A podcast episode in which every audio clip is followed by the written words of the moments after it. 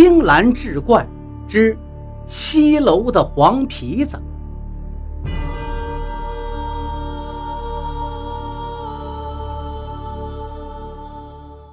书接上回，在这块空地上，皮子们挖出来的巢穴早已经被填埋了，在一层薄薄的新土下面，是引诱那几十个死套所连环组成的绝户阵。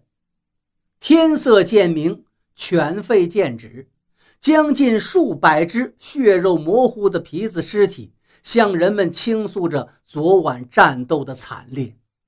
年纪稍长的大汉从血肉堆中找出了一具头上有一撮显眼白毛的灰黄色的皮子，早已经肠穿肚烂的尸体。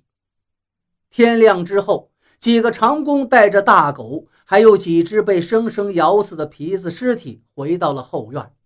眼前的景象让其中一个人立刻跑到一旁呕吐不止，另外几个人的脸色也都不怎么好看了。西楼老掌柜的也是长叹了一口气，虽说后患已除，但是造成这么大的杀孽，却是他万万没有想到的。可现在已然如此，也实在没有再后悔的必要。于是便还是由那几个猎人动手，再将这些个碎肉连带着下面暗红色的土壤都铲到了皮子坟上，又重新盖上一层厚厚的新土，以免被恶狗给刨吃了。大患既除，几位猎人便来请辞了。老掌柜的虽然心中有些许不忍。但还是按照当初的约定付了酬金，再次设宴款待众人。美丽的西楼就这样安静了下来。此后的好长一段时间都没有再出什么事情。那皮子坟上新堆的黄土也渐渐长满了野草，似乎真的如老掌柜期望的一样风平浪静了。但是有一天。西楼后院的林子里玩耍的几个孩子，却惊奇地发现，皮子坟上的杂草竟没有了，而且又被堆上了新的黄土。世上无无因之果，亦无无果之因，因果循环是报应不爽。自从那一夜的恶战。尽屠了包括白毛老皮胡子精在内的一整窝皮子之后，那老掌柜的始终是心中难安。老头子自己并不是那种凶恶之徒，更不是什么好勇斗狠之辈。本来他自己已经把生意上的事情都交代给两个儿子了，搬到乡下就是图个清静安宁。可是没成想，人到老了。却因为自己一时贪念，做下这么大的杀孽。眼看着再过几天就是自己七十大寿了，却因为这件事儿，心里多少有点躲得慌。老人们大多睡眠少，这老掌柜的也有早起晨练的习惯，平时就在前院的小花园里打几趟螳螂拳。可是这一天却不知道怎么了，练完拳之后。老头却溜达着走到了后院的小树林里，不知不觉间，想着心事的他，就站到了那长满野草的皮子坟前，看着眼前的大土堆，老头长叹一声：“哎，造化弄人呐！”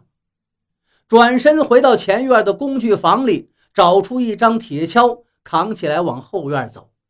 刚巧被早起的长工看到。忙问老掌柜干什么去？有什么事让他们去做就是，怎么还自己动手了呢？老头笑了笑，跟他们也没说什么，说就是看中了后院的一块地方，想亲自种点花草啥的，便让他们几个人自个儿忙去了。等到早饭的时候，老头已经把皮子坟上的草都给薅干净了，又用铁锨给铲上些新土培了培。忙活完之后，老头顶着一脑门子的汗，却感觉心里的疙瘩松快了些许。或许一直让自己心头发堵的，就是这一坟的皮子吧。老话说得好，人到七十古来稀，老头的七十大寿也筹办得很是隆重热闹。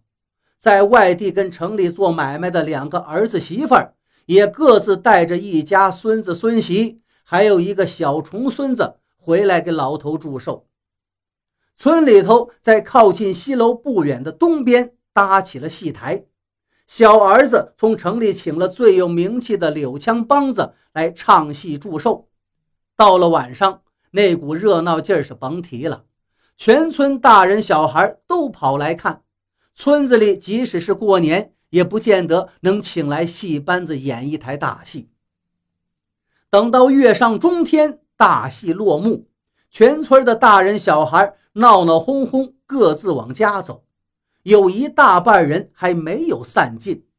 突然间，戏台子上一个正好面对西楼的跑龙套的演员喊了一嗓子：“不好啦，着火啦！”这一下，大伙都愣了。着火了？哪儿着火了？周围并没有什么干草杂物呀。戏台子下还没有散去的人们都疑惑地看向左右，也没见哪个方向的人群炸锅了呀。前面靠近戏台的人疑惑地抬起头看着上面跑龙套的演员，心想：这小伙子不会是胡乱喊的吧？可是仔细一瞅，那个跑龙套的小伙子颤抖的伸手指向了大家的身后，脸上满是惊恐，嘴里嘟囔起来：“绿火，好大的绿火！”